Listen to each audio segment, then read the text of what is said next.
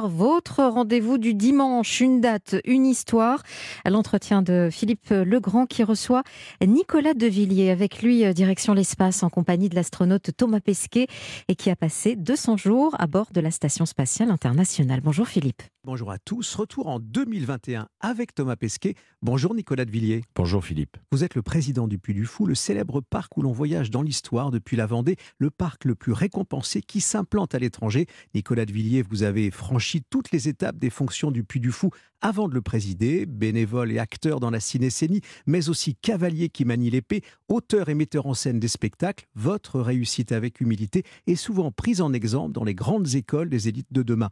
Votre père, Philippe de Villiers, et votre oncle, le général de Villiers, ancien chef d'état-major des armées, vous ont montré une voie à leur façon.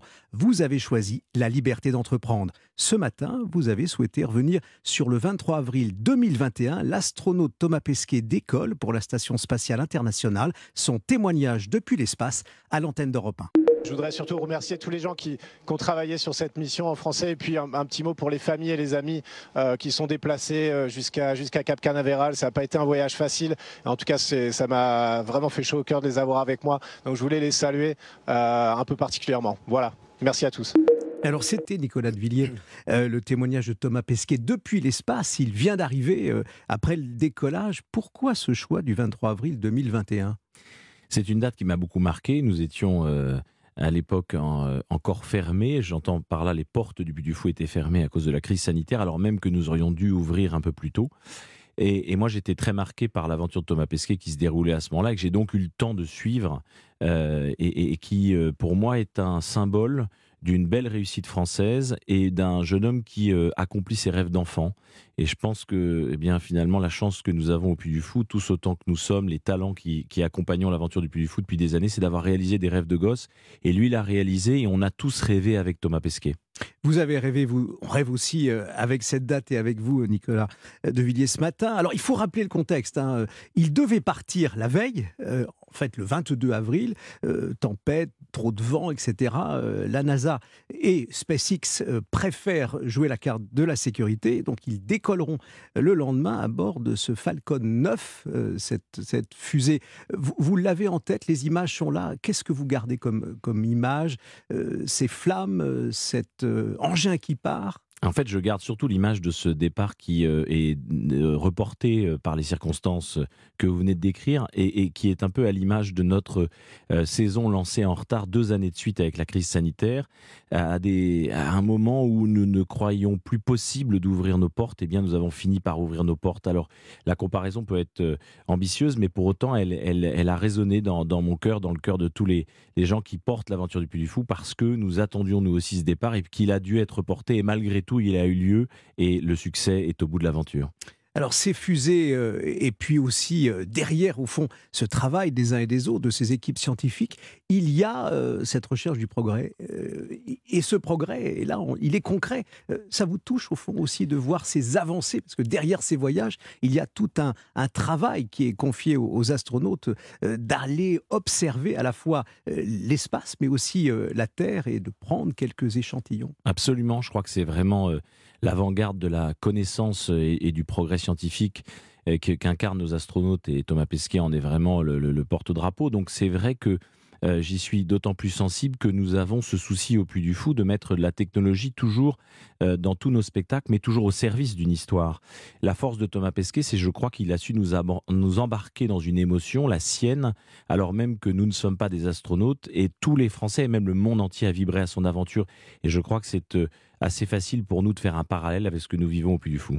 Il était le patron, hein, il l'a été, il, avait cette fonction-là de, commander euh, la mission, et autour de lui, deux Américains et euh, un Japonais. Euh, vous en avez rêvé, c'est ce que vous disiez. enfin, il vous a fait rêver. Est-ce que vous en rêvez justement de ce voyage? Parce que maintenant, ça semble possible, le tourisme dans l'espace. Alors, pour ma part, je ne sais pas si j'irai un jour dans l'espace, mais en tout cas, il démontre, notre cher Thomas Pesquet, que c'est possible de réaliser un rêve d'enfant lorsqu'on est un, simple pilote de ligne qu'il était et, il est devenu cet astronaute et non seulement l'astronaute mais il est devenu, vous l'avez dit, le, patron de l'ISS C'était en, octobre 2021. Donc c'est une France qui réussit et qui est magnifique parce que elle, montre qu'elle peut unir les forces de, plusieurs nations dans un, dans un endroit qui est extraordinairement d'avant-garde, qui est l'espace. Donc oui, c'est en cela qu'on est forcément tous touchés par ce personnage qui est Thomas Pesquet.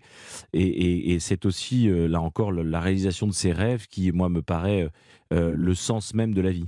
Derrière, Nicolas euh, de Villiers, derrière euh, justement euh, Thomas Pesquet, ce qu'il propose là ce qu'il offre au public, il y a aussi au fond toute cette littérature, la science-fiction d'un côté, qui démontre que finalement parfois on peut justement rêver, se projeter et, penser à une réalité qui arrive. Et puis il y a aussi des auteurs incroyables. Je pense à, Jules Verne.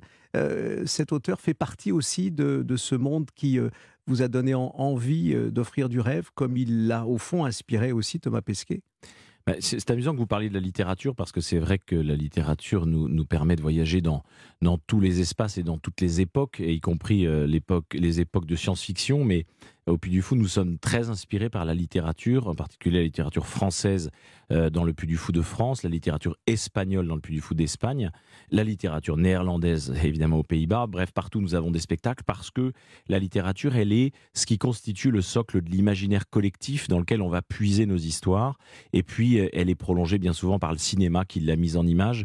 Et, c'est euh, ce qui constitue finalement ce que, ce que nous avons tous en commun, ce que nous avons tous dans nos esprits, ces fameuses images d'Épinal, d'où nous tirons nos histoires et nos scénarios de spectacle. Thomas Pesquet est allé, a visité, euh, a vécu le, Puy du Fou, pas encore? Non, il n'est pas encore venu, mais euh, j'espère qu'il viendra un jour. Lancée? Bien sûr, l'invitation est lancée. Il faut que Thomas Pesquet vienne au Puy du Fou après avoir voyagé dans l'espace. Il faut qu'il voyage dans le temps et le Puy du Fou est le lieu idéal pour ça. 45 ans. Hein, c'est l'anniversaire que vous allez fêter euh, cette année, 45 ans au, Puy du Fou, euh, avec plusieurs nouveaux spectacles, hein, et, entre autres une nouvelle version du signe euh, du triomphe dans cette fameuse arène romaine. Qu'est-ce que vous pouvez nous en dire?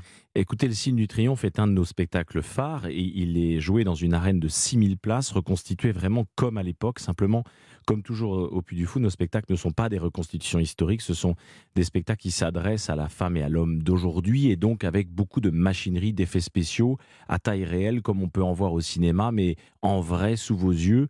Euh, et donc, euh, ce gouverneur de Rome qui nous accueille dans cette arène... C'est le spectacle, hein, c'est l'histoire. C'est l'histoire. Et eh bien, ce gouverneur euh, va appeler sur scène une nomachie, c'est-à-dire une joute navale avec une galère impériale qui va se déployer, qui fait près de 40 mètres de long. C'est un objet absolument inattendu parce que le décor va se métamorphoser. C'est ce que j'ai noté. Exactement. Et la métamorphose du décor à vue va faire euh, la surprise pour nos visiteurs qui vont euh, bien découvrir ce que le gouverneur va faire avec cette galère.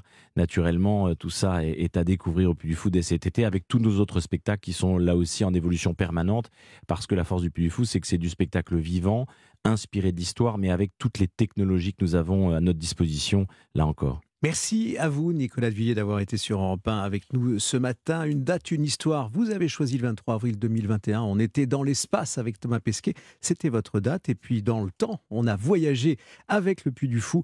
Et cet anniversaire des 45 ans, on va se quitter avec votre choix musical qui est dans votre playlist. Voilà, c'est maintenant le moment de se dire au revoir. Mais voilà, c'est le moment aussi d'entendre euh, ce titre signé Barbara Pravi. À bientôt, Nicolas Villiers. À bientôt, Philippe.